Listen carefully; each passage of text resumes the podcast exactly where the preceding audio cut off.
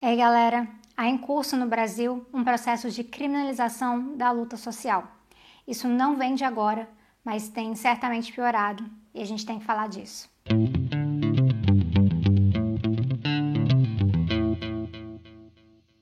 Não dá para falar que a criminalização da militância, da luta social, dos militantes é algo agora exclusivo do governo Bolsonaro.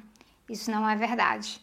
A gente vê que processos de violência contra militantes já são muito antigos, mas a gente tem visto isso piorar nos últimos anos.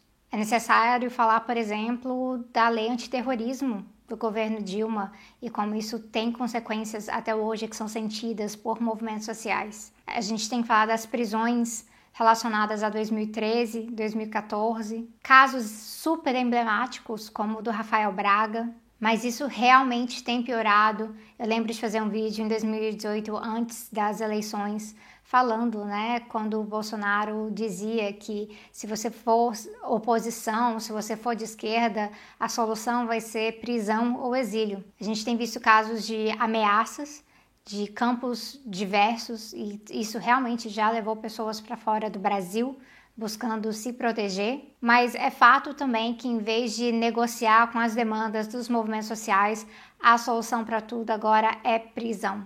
Como não falar, por exemplo, de Tiago, Érica, Caio, Pedro, Pilha, Galo, Jéssica. Isso só desse ano, mas se a gente volta um tempo atrás, a gente fala de Preta Ferreira também. A gente fala de brigadistas que foram presos acusados de tacarem fogo em floresta quando a gente sabe muito bem quem foi. E para além do fato de que toda prisão é sim uma prisão política, tem algumas com interesses políticos muito, muito diretos. Falando aqui do Lula, por exemplo. Esses processos judiciais, essas prisões, eles acontecem não somente em nível federal, olhando diretamente para o governo Bolsonaro, mas também por ação dos estados, dos governos estaduais que também possuem os seus interesses próprios nisso tudo. E aí nesse vídeo aqui eu quero falar com vocês de três coisinhas. A primeira é que criminalização não é uma questão neutra. A segunda é sobre as consequências dessa criminalização. E a terceira é sobre solidariedade. Muito recentemente, por conta do fogo ali na estátua do Borba Gato, e tem gente que já falou que está cansado desse assunto, que é assunto chato, só se fala disso.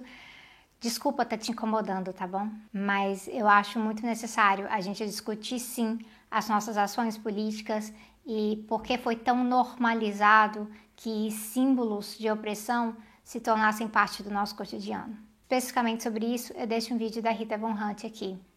Enquanto eu gravo isso aqui, Galo e Jéssica ainda estão presos, relacionados a uma prisão temporária pedida por uma juíza, quando nenhum dos dois representa ameaça para a sociedade. Galo estava colaborando e Jéssica nem no ato em que o ocorrido se passou estava. Pegando esse caso aqui, uma coisa que eu vi com muita frequência quando eu falava, olha, mas lutar não é crime, é que muita gente veio me citar o artigo 163 do Código Penal, veio me falar que, ah, mas vandalismo é crime sim. E aí eu penso, caraca, como a gente tá realmente muito, muito ferrado quando as pessoas se apegam ao pé da letra da lei e não questionam realmente a realidade social. E como é um sintoma mórbido da nossa sociedade que as pessoas se apeguem ao pé da letra da lei quando se trata de uma estátua de um assassino pegando fogo e não realmente um dos maiores criminosos de todos que hoje ocupa a presidência do Brasil. E por que, que eu digo que criminalização não é neutra? Porque as leis são feitas pela sociedade. Mas a nossa sociedade é uma sociedade desigual, é uma sociedade em que impera a dominação. E uma sociedade em que a dominação é a regra significa que a maioria dessas leis são feitas a partir da perspectiva de perpetuar a dominação. Quando eu te falo que lutar não é crime, e você me cita aí que vandalismo sim é crime, você na verdade está fazendo um papel muito vantajoso para o Estado que visa criminalizar a luta social, porque reduz os objetivos e o grito contra a injustiça a um processo totalmente legalista, uh, interpretando bem ali na base da letrinha da lei, sem compreender que estavam se levantando contra um tipo de injustiça e aquela injustiça estava sendo permitida legalmente. Então, que lei é essa? Um dos maiores equívocos que a gente encontra no imaginário das pessoas em geral é que quando a gente fala que algo é errado, logo se supõe que se é errado é crime ou deve se tornar crime.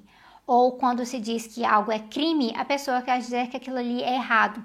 Então se faz uma equivalência de avaliação entre certo e errado baseado no que é crime e o que não é. Isso cria uma margem muito grande para o sistema penal e para o judiciário para acumular mais e mais poder e para poder criminalizar maior quantidade de pessoas possível. É uma lógica maravilhosa para aqueles que ocupam o topo da pirâmide. Pois se você criminaliza diversas ferramentas de luta, incluindo, mas não somente, a ação direta, isso vai ter consequências para quem está se levantando contra as piores coisas que acontecem na sociedade. E aí a gente se questiona por que, que é permitido homenagear assassinos mas quando o povo cansado de propor projetos de lei, depois de projeto de lei e outro projeto de lei para se livrar da homenagem, vai lá e age diretamente com o poder popular que o povo tem, Aquilo sim, você chega com citando um códigozinho aqui para mim. Quão seletivo você é? Quais são os momentos que você lembra das leis que existem nesse país? Para quem que você passa pano?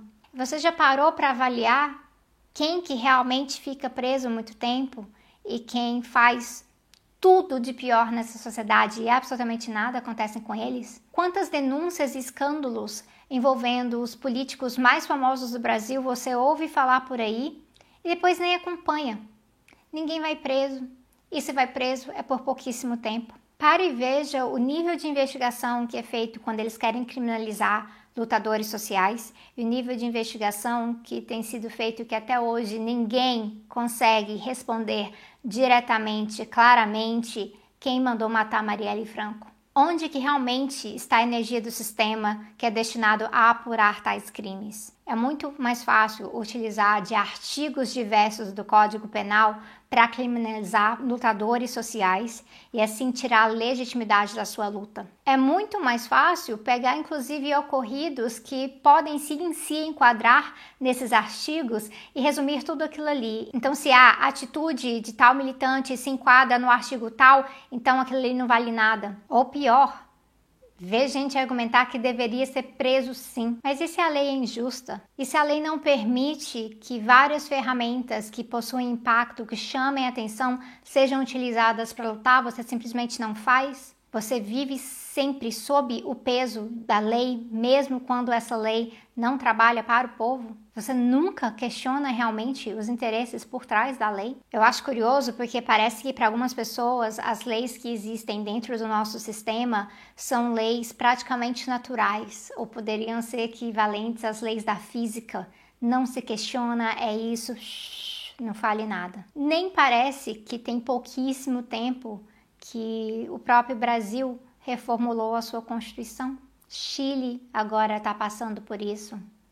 Porque o povo, quando luta, pode inclusive mudar todas as leis. E é fato que as leis estão sendo criadas, interpretadas e reinterpretadas nesse momento para poder criminalizar as lutas sociais. O caso do Tiago, do Pedro, do Caio e da Érica na ocupação CCBB de Brasília no começo agora de 2021 é um desses casos emblemáticos porque eles estavam ali tentando evitar despejo após despejo por parte do governo ibanês em Brasília e qual foi o resultado? Uma criminalização que os enquadrou em uma lei de crime ambiental. O malabarismo não tem fim. E mesmo que você pense, não, mas em um outro caso aqui, eu acho que se enquadra assim.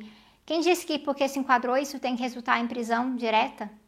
Quem disse que o resultado deveria ser prisão em primeiro lugar? E eu não vou nem entrar na conversa super importante que é o questionamento de para que servem as prisões. Mas olha o caso do Rodrigo Pilha, que passou até por tortura dentro da prisão. Desenterraram um caso de desacato lá atrás para garantir que ele fosse punido por ser um militante que se opõe ao governo Bolsonaro. E um militante que se opõe ao golpismo desde o começo. E é claro que criminalização não envolve somente o uso do Código Penal e de instituições como a polícia. Criminalização também pode envolver processos no âmbito civil, intimidações, passar realmente medo, tentar tirar a pessoa, silenciar a pessoa para que ela não esteja mais presente naquelas atividades políticas. A criminalização da luta não é somente quando algo se torna crime ou se passa pelo processo judicial como crime, mas de uma forma que a sociedade veja como crime, isso estando na lei ou não. E claro, que a sociedade não questione quando a lei criminaliza quando não deveria. É a naturalização da desdemocratização é a naturalização da barbárie. E isso tem consequências muito graves. Quando a militância é criminalizada, muitas pessoas podem se sentir acuadas para não fazer ações que são ações necessárias. Claro, a gente tem aqui vidas em jogo. Quando a criminalização está correndo solta, você acaba com pessoas traumatizadas por passarem por esses processos de criminalização ou silenciadas para que o processo não piore e consequências muito pesadas para suas vidas pessoais também aqui, para sua família imediata, companheiros, filhos, pais, irmãos. Quando um militante passa por criminalização, a sua família passa por isso junto. Quando um lutador social sofre ameaças ou até mesmo chega a ser assassinado, um pedaço da sua família vai junto.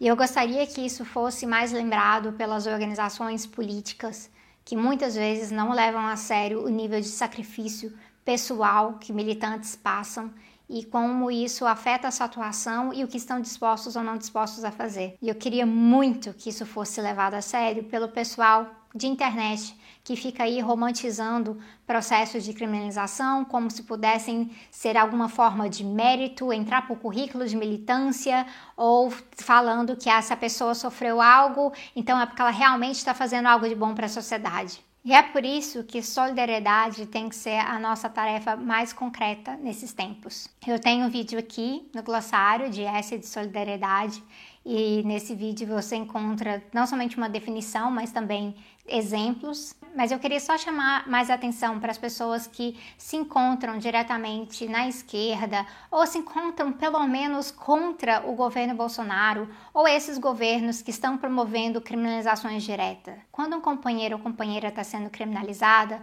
não é seu papel avaliar quais atitudes do companheiro ou da companheira são corretas, são admiráveis, se você gosta ou não gosta da pessoa. Seu papel é lutar contra a criminalização. Seu papel não é falar que a atitude tal foi correta ou a atitude tal foi errada. Nossa, que burro, dá zero para ele, por isso que foi preso. O seu papel é compreender que o responsável pela criminalização é quem criminaliza e não quem é criminalizado. E se você fica aí procurando desculpa, passando algum pano, cuidado, senão você vai ser responsável pela criminalização também. E é claro que a gente tem que reconhecer também que a coisa tá pegando fogo todo dia e que nem sempre você sabe todas as notícias, você acompanha tudo. Isso aqui não é sobre uma cobrança de posicionamento individual. Isso aqui é sobre um posicionamento coletivo de que não devemos deixar ninguém para trás. Quando o Bolsonaro foi eleito, a gente viu aquela imagem, a gente viu até canção, tudo ao redor daquela frase: ninguém solta a mão de ninguém. Mas a triste verdade é que três anos depois, tem um monte de mão solta por aí. E algumas dessas mãos teve gente que fez questão de soltar. Infelizmente, a nossa tarefa de casa de solidariedade está deixando a desejar. Então, eu fecho com essa mensagem para a gente refletir um pouco sobre isso, um pouco sobre as consequências políticas e pessoais que esse processo de criminalização traz e que não dá para a gente seguir naturalizando isso. É isso aí. Vejo vocês em breve.